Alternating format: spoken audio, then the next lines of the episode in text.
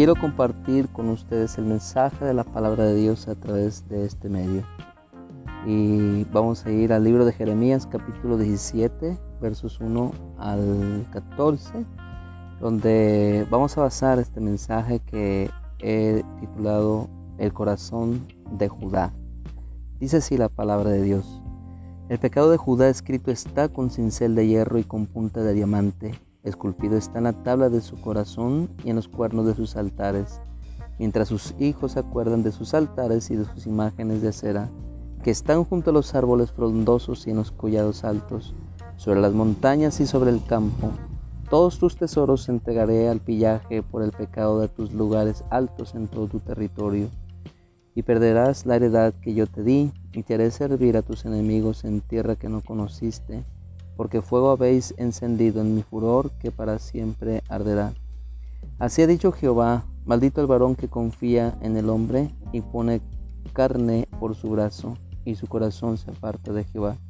Será como la retama en el desierto, y no verá cuando viene el bien, sino que morará en sequedades en el desierto, en tierra despoblada y deshabitada. Bendito el varón que confía en Jehová, y cuya confianza es Jehová porque será como árbol plantado junto a las aguas, que junto a, la corriente echará sus raíces y no verá cuando viene el calor, sino que su hoja estará verde, y en el año de sequía no se fatigará, ni dejará de dar fruto. Engañoso es el corazón más que todas las cosas y perverso. ¿Quién lo conocerá? Yo Jehová, que escudriño la mente, que pruebo el corazón para dar a cada uno según su camino, según el fruto de sus obras. Como la perdiz que cubre lo que no puso, es el que injustamente amontona riquezas. En la mitad de sus días las dejará y en su postrimería será insensato. Trono de gloria, excelso desde el principio, es el lugar de nuestro santuario. Oh Jehová, esperanza de Israel, todos los que te dejan serán avergonzados y los que se apartan de mí serán escritos en el polvo, porque dejaron a Jehová manantial de aguas vivas. Sáname, oh Jehová, y seré sano. Sálvame y seré salvo, porque tú eres mi alabanza. Padre eterno, estamos, Señor, en tu presencia, agradeciendo la oportunidad que nos das, Señor, de reflexionar en tu palabra. Permite que esta palabra llegue a nuestras vidas, a nuestros corazones, Cristo, y que la pongamos por obra en nuestro diario vivir. En el nombre de Jesucristo. Amén. Amén. Como les he anunciado, el corazón de Judá es el título de este mensaje. En la palabra de Dios, los nombres de los personajes tienen mucha importancia. El significado de estos nombres vienen a caracterizar el propósito de Dios para la vida de estas personas o bien el carácter de estas, de estas personas. Configuran cuál va a ser su conducta o cuál debiera ser su conducta. Y en el caso de eh, Judá, que es uno de los hijos de Israel, uno de los hijos, uno de los doce hijos de, de, de Jacob, y que posteriormente vendría siendo una de las doce tribus de Israel. Su nombre significa alabanza. En Génesis 49, 8 dice Judá, te alabarán tus hermanos. Bueno, con ello estaba esta palabra o el significado de este nombre, configurando la personalidad de Judá, el ideal de Dios para esta persona pues era, entre otras cosas, el ideal de Dios para Judá que su corazón fuera un corazón rendido a alabar el nombre de Dios, pero al mismo tiempo a través de su testimonio, en vez de ganar deshonra de los, de los hombres, de las personas, a través de su testimonio pues ganara honra, que lo tuviera la gente de a su alrededor en alta estima. Pero como podemos ver nosotros en el libro de Jeremías, en los tiempos de Jeremías, el corazón de Judá distaba mucho de cumplir con ese propósito de Dios. se distaba mucho de configurar el buen carácter, buen testimonio que Dios quería que esa tribu tuviera. Pues la palabra de Dios dice, el pecado de Judá escrito está con cincel de hierro.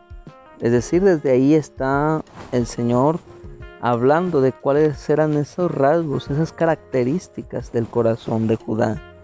El corazón de Judá para entonces ya estaba en decadencia. Y aquí la palabra de Dios a través de Jeremías nos habla o nos puede dar este mensaje, esta lección de describir cuál es la naturaleza del ser humano, del corazón del ser humano cuando éste se aparta de la presencia de Dios. Cada uno de los rasgos que se presentan en este capítulo, cada uno de los rasgos del corazón de Judá, ilustra de los rasgos del corazón del ser humano en decadencia cuando éste se aparta de la presencia de Dios. Así es que vayamos a ver en qué consistían esos rasgos, estas características. Dice la palabra entonces en el verso 1, el pecado de Judá escrito está con cincel de hierro y con punta de diamante. Esculpido está en la tabla de su corazón. Bueno, aquí la palabra de Dios probablemente está aludiendo a un hecho literal, que era que los israelitas en su infidelidad a Dios, pues estaban haciendo una práctica idolátrica muy común de aquellos entonces, que era tatuar su piel, rasgar, su piel. Los tatuajes de aquel entonces estaban prohibidos por la palabra de Dios. En Levíticos capítulo 19, verso 28, la palabra de Dios decía, y no haréis rasguño en vuestro cuerpo por un muerto, ni imprimiréis en vosotros señal alguna, yo Jehová. ¿Cuál era el problema de estos tatuajes? Bueno, entre otras cosas, aparte de perjudicar su salud, por supuesto, estaba el hecho de que al tatuarse un israelita, un judío, se tatuaba el nombre del dios al cual estaba o dedicaba dicho tatuaje. De tal forma que eso ya evidenciaba que la persona, que el judío, pues ya su Dios no era Jehová de los ejércitos. Ya su Dios era un ídolo, un Dios falso. Y bueno, como lo es hoy en día, ¿verdad? También los tatuajes de algún modo pueden encubrirse a, especialmente aquellos que están en partes del cuerpo que son fáciles cubrir por el vestido. Y entonces podemos nosotros imaginar a un judío que yéndose pues a la adoración a los ídolos, hacía esa práctica prohibida por Dios muy probablemente su tatuaje se lo ponía en un lugar que no fuera muy comprometedor, que no estuviera a la vista de los demás. ¿Para qué? Para así poder pasar desapercibido cuando, por ejemplo, fuese a adorar el nombre de Dios al templo, al templo de Jerusalén. De tal manera que se, se tatuaba, vamos a decir, en el abdomen, en el pecho, pues fácilmente a través de su vestimenta podía encubrir aquel tatuaje. Podía encubrir su pecado. Pero saben, ante los ojos de Dios, ¿verdad? Dice la palabra que están desnudas todas las cosas. De tal forma que por tal que por más que pretendiera un judío ocultar ese tatuado, ¿verdad? pues ah, eh, iba a ser descubierto y estaba siendo descubierto por la palabra de Dios. De tal forma que Jeremías le dice a los judíos, a, la tribu de Judá, el pecado de Judá escrito está con cincel de hierro y con punta de diamante. Esculpido está en la tabla de su corazón. ¿Sí? Entonces literalmente eh, ellos se tatuaban su piel y, además creerían cubrir su tatuado, su infidelidad a Dios. Pero esto no se le escapa, dijimos, a los ojos de Dios. Pero el problema iba más allá, que no era solamente el hecho de que se rasgaran la piel o se tatuaran la piel, que ya de por sí eso era algo ofensivo para Dios, porque dijimos, eh, se ponían entre otras cosas quizás la imagen del ídolo al que adoraban o bien el nombre de aquel ídolo. Con ello estaban diciendo que su vida pertenecía a ese ídolo. Pero el problema iba todavía más allá. Eh, lo que estaba dañando eh, Judá era su corazón, su esencia, su carácter. Aquello pues era tan profundo el pecado que no era solamente los rasgos, las señales que se, que se ponía en su piel, sino en su corazón sobre todo. Y era tan evidente esto, dice que, que dice la palabra, esculpido está en la tabla de su corazón y en los cuernos de sus altares. Mientras sus hijos, dice, se, se acuerdan de sus altares y de sus imágenes de acera que están junto a los árboles frondosos y en los collados altos. Cuando habla en los cuernos de sus altares, muy probablemente se está refiriendo a los altares de Jehová. Eh, había una pieza, un utensilio de, de adoración, instrumento de adoración en el templo de Jerusalén. Y ese instrumento de adoración tenía algunos picos que le sobresalían en cada esquina y eso se le llamaba los cuernos del altar de Jehová. Bueno, pues imagínese usted a un judío adorando a Jehová de los ejércitos, levantando sus manos ante el altar, pero al mismo tiempo que trataba de encubrir su tatuaje, su mente y su corazón, al mismo tiempo que levantaba sus manos ante la presencia de Dios, su mente y su corazón estaba donde? En esos árboles frondosos, donde solía ah, ofrecer sacrificios a las imágenes de acera.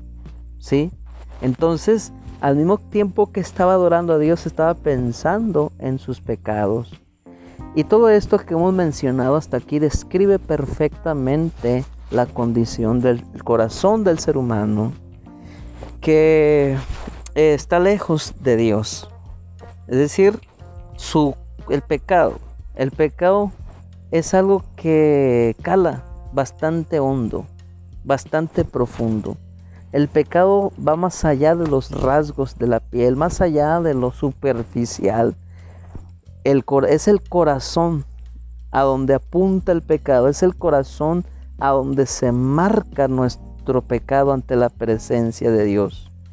Un tatuado, un tatuado espiritual en el corazón de cada persona que está lejos de la presencia de Dios dice la palabra que está escrito con cincel de hierro y más que cincel de hierro con punta de diamante, que es un material bastante filoso que de hecho con ello se trozan los, los eh, metales, ¿verdad? O sea, los materiales más sólidos, el, el, este, el diamante los hace en nada, los destruye.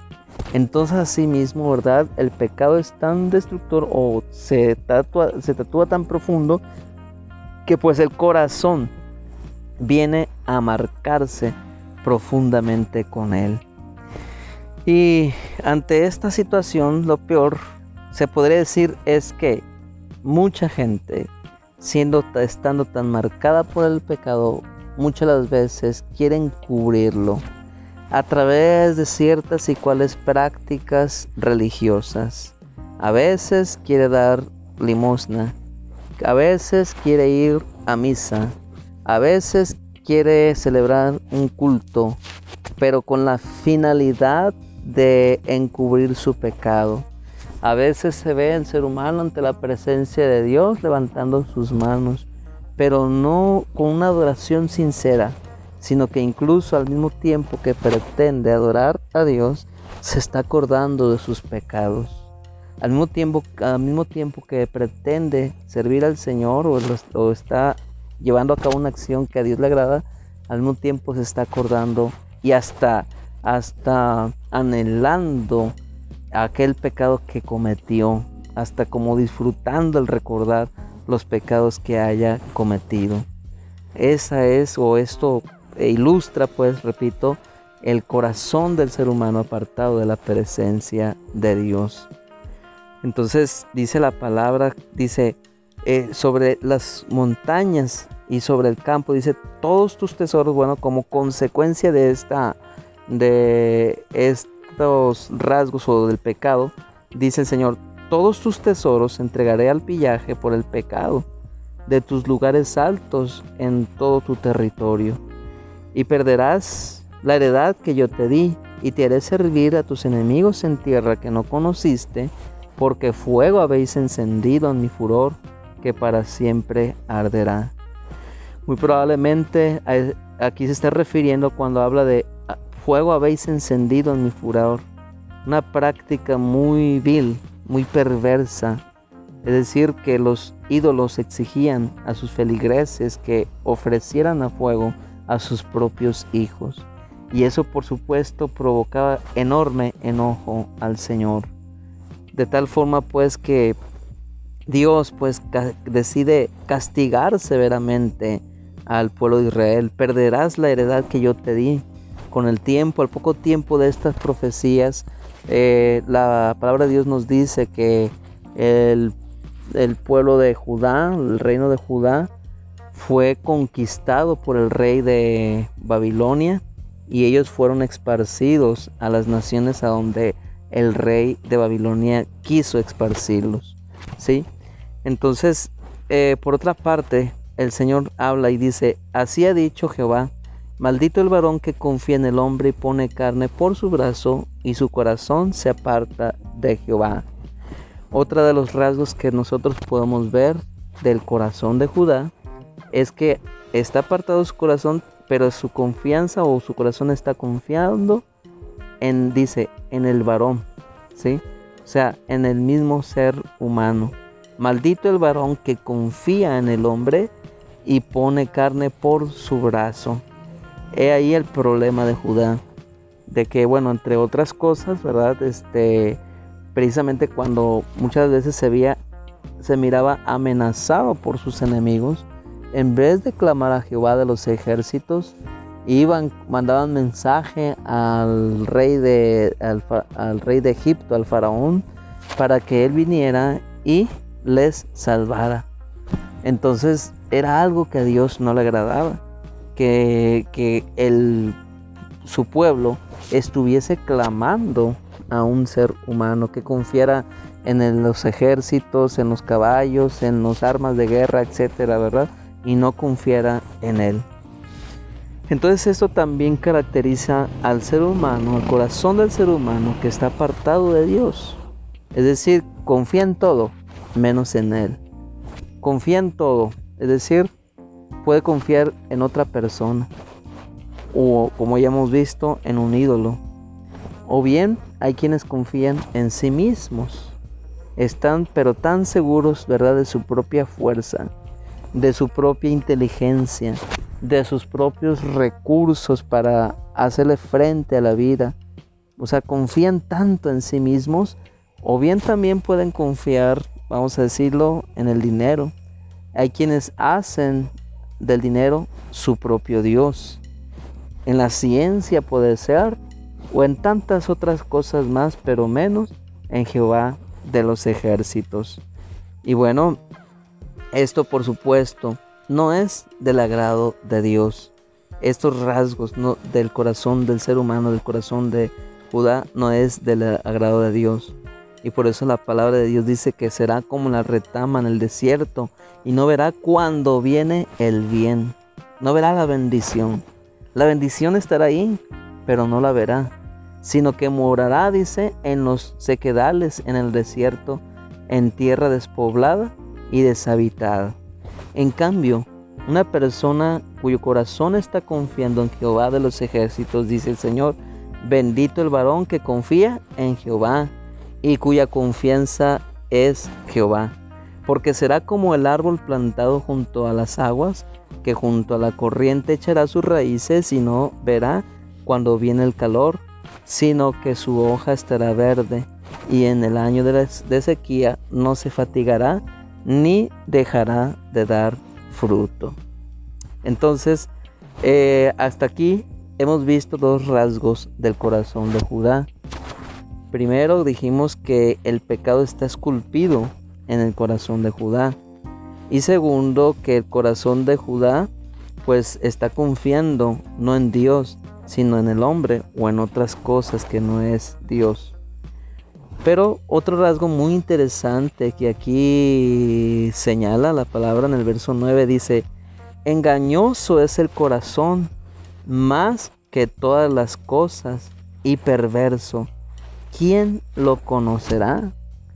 Fíjese bien qué interesante es la palabra de Dios y cómo nos señala eh, justamente que el corazón de Judá y el corazón del ser humano, de cualquier persona, es de las cosas más engañosas.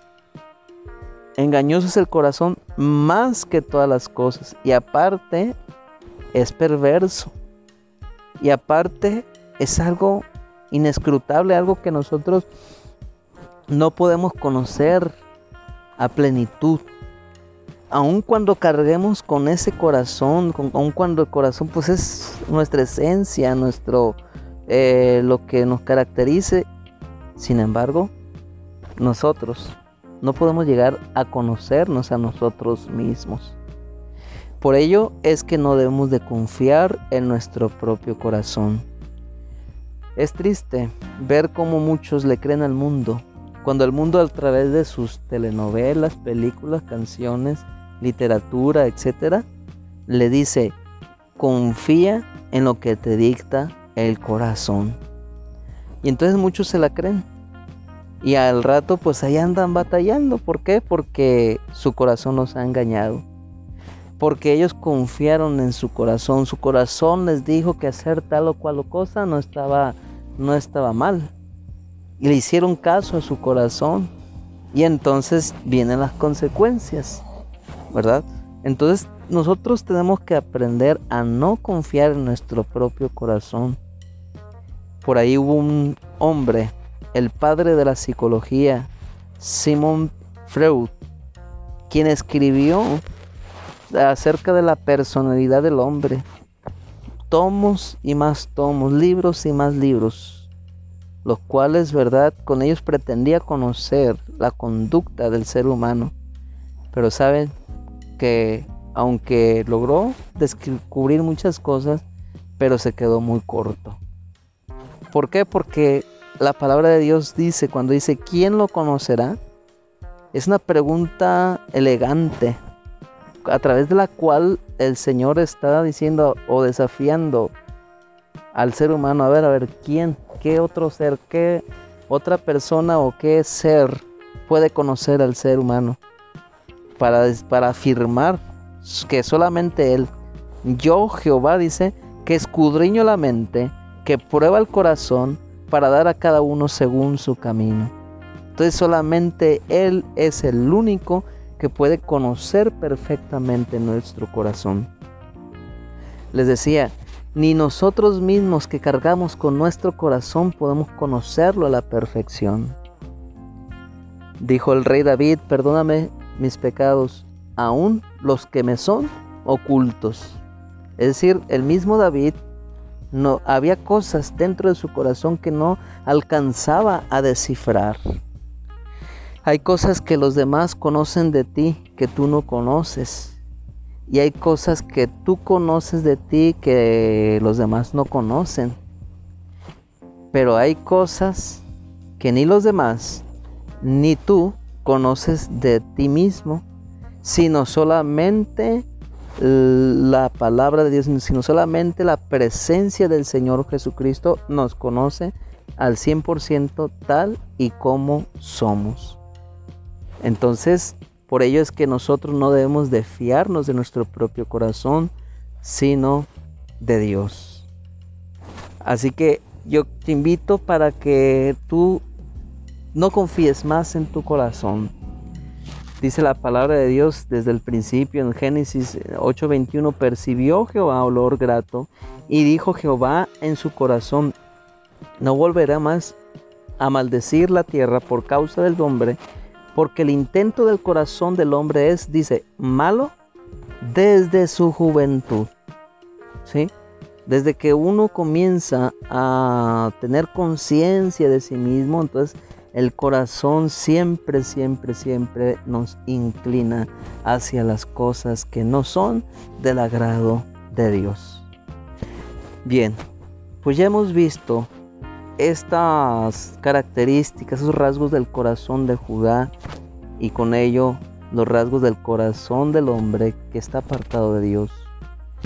Y la pregunta aquí es, ¿habrá una, una buena noticia para el corazón del hombre? ¿Habrá un remedio para el corazón del hombre? Quiero decirle que sí. Pues la palabra de Dios, vamos a ver algunos versículos que nos dan promesa de cómo Dios puede transformar nuestro corazón. Y dice desde Cantares capítulo 8, verso 6, ponme como un sello sobre tu corazón como una marca sobre tu brazo. ¿Se acuerda aquello de que el corazón de, Judá estaba marcado, estaba tatuado, estaba señalado con cincel de hierro a punta de, de diamante? Bueno, el Señor dice que es posible, que es posible cambiar las cosas. Que en vez de que nuestro corazón esté caracterizado por el pecado, puede estar caracterizado por el amor y la misericordia de nuestro Señor Jesucristo. Pues dice y repito, ponme como un sello sobre tu corazón, dice el Señor, como una marca sobre tu brazo, o sea, eh, que, mi presencia impregne tu vida que mi presencia caracterice tu corazón, tu conducta, tu forma de ser, la forma en que me alabas, en la forma en que me glorificas. Precisamente la Biblia nos habla acerca de un hombre que descendiente de, este, de, de la tribu de Judá, el rey David, y lo caracteriza de esta manera, un hombre conforme al corazón de Dios. El corazón de David estaba tatuado con la presencia de Dios, estaba tatuado con su palabra, con sus mandamientos, ¿sí? De tal forma que eso es lo que a lo que nosotros debemos aspirar y es posible. Es posible para Dios hacer esto a través de nuestras vidas. En una ocasión también el Señor a través de Jeremías se hacía esta pregunta mudará el etíope su piel y el leopardo sus manchas. ¿Sí? Y lo dice así también, ¿podréis vosotros hacer bien estando habituados a hacer mal? Repito, la buena noticia es que con la ayuda de Dios esto es posible. Pues dice a través también de Ezequiel capítulo 11, verso 19 y 20, y les daré un corazón y un espíritu nuevo pondré dentro de ellos y quitaré el corazón de piedra de en medio de su carne y les daré un corazón de carne para que anden en mis ordenanzas y guarden mis decretos y los cumplan y me sean por pueblo y yo sea a ellos por Dios. Y es a través también de Jeremías que dice en eh, Jeremías 31, 33, pero este es el pacto que haré con la casa de Israel después de aquellos días, dice Jehová. Daré mi ley en su mente y la escribiré en su corazón. Y yo seré a ellos por Dios y ellos me serán por pueblo. Y no enseñará más ninguno a su prójimo ni ninguno a su hermano diciendo conoce a Jehová porque todos me conocerán. Desde el más pequeño de ellos hasta el más grande, dice Jehová, porque perdonaré la maldad de ellos y no me acordaré más de su pecado. Cuán grande es el amor de Dios, cuán grande es su misericordia y su poder también para cambiar, para transformar. Su poder también para hacer de nuestras vidas nuevas criaturas, nuevas personas. Estimado amigo, quiero decirte que Dios puede cambiar tu corazón. Tal vez has, eh, te has frustrado muchas veces por tantos intentos de cambiar, por tantos